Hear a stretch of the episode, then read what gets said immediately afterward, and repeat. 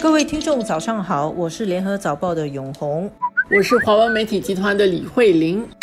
我们周边的国家有马来西亚同事谈过了，这个泰国的形势其实也是非常值得关注的啊。从九月开始啊，在泰国算是相当新的事情，就是年轻的示威者上街去示威，然后这次他们针对的是泰国的王室，然后他们要求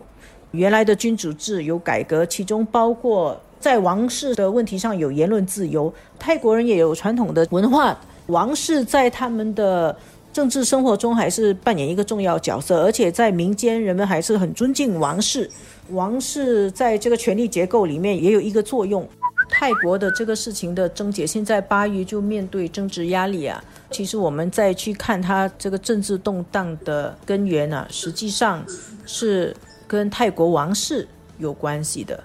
瓦吉拉隆功国王啊，我们印象很深刻。那位钞票上看起来样子很慈爱的那个国王，就是普梅蓬。普梅蓬，几年前嘛，四年前已经过世，后来就由这位他的儿子，对他的年五月登基，对他的名声历来好像也不是特别。好啊，风流作风，他所经营的这个王室的形象，跟他的父亲那个时候的完全是不一样。他常年在德国居住在巴巴利的那个湖畔区，过着奢华的生活。媒体都是报道，这次疫情以后，他就住在那边，带着他二十多个妃嫔。而且他二零一九年继位以后，他改变了一些制度，使到他对于王室投资的那个钱呢，有更多的掌控力。他掌握了那个王室资产管理局，所以以后他可以控制的钱就比他的父亲更多，所以他就成为比文莱、苏丹还有阿拉伯的王室更有钱的一个国王了。我们在看，其实那个根源现在是要反君主制啊。但是我们看到的这些手法，特别对永红来说是非常熟悉的，因为这些手法可能你在香港、在台湾的学生的抗议示威里面经常会看到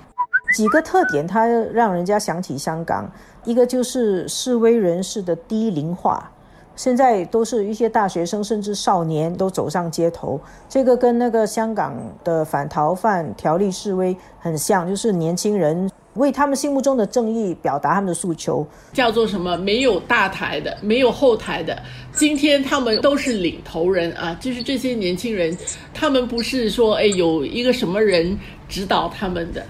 传统上，泰国的政治的斗争或者政治的角力，它是有一些政党跟军人。之前很多年都是他姓跟他姓有关的政党。这一次，这些学生年轻人上街头去示威，他背后是没有政党在背后去组织、去推动，或者是去策划他们、支援他们。所以这是第二个特点啊，就是刚才慧玲讲的，没有大台。还有一个就是利用社交媒体来互相通讯，香港也有嘛？香港都是用 Telegram，然后就不停的换地方。在泰国的也是今天在一个点，大家通过这个社交媒体互相沟通，然后就是示威，然后明天又换一个地方。所以其实这三大特点就很像。其实还有一个小部分也很像，就是有很多现在看到报道说这些家庭。出现了家庭里面父子上一代跟下一代的这个矛盾，因为上一代是比较支持传统的结构的，支持君主制的，认为要尊敬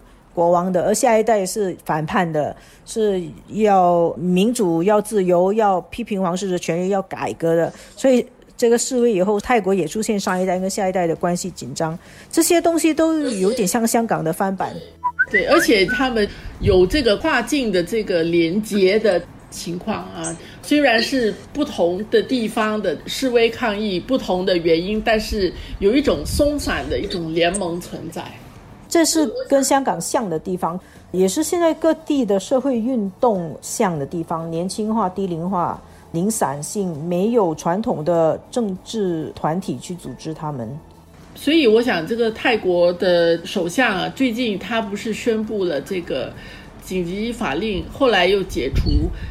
我想泰国当局啊，他或许得辨识清楚，他所面对的这个挑战跟情绪，跟过去的很多的这个泰国的示威抗议是有多大的不同。呃，过去的这个君主他是凌驾政党的，其实是稳定泰国的这个主心骨。那么一旦呢，现在他自己成为攻击的目标，情况就会很不一样。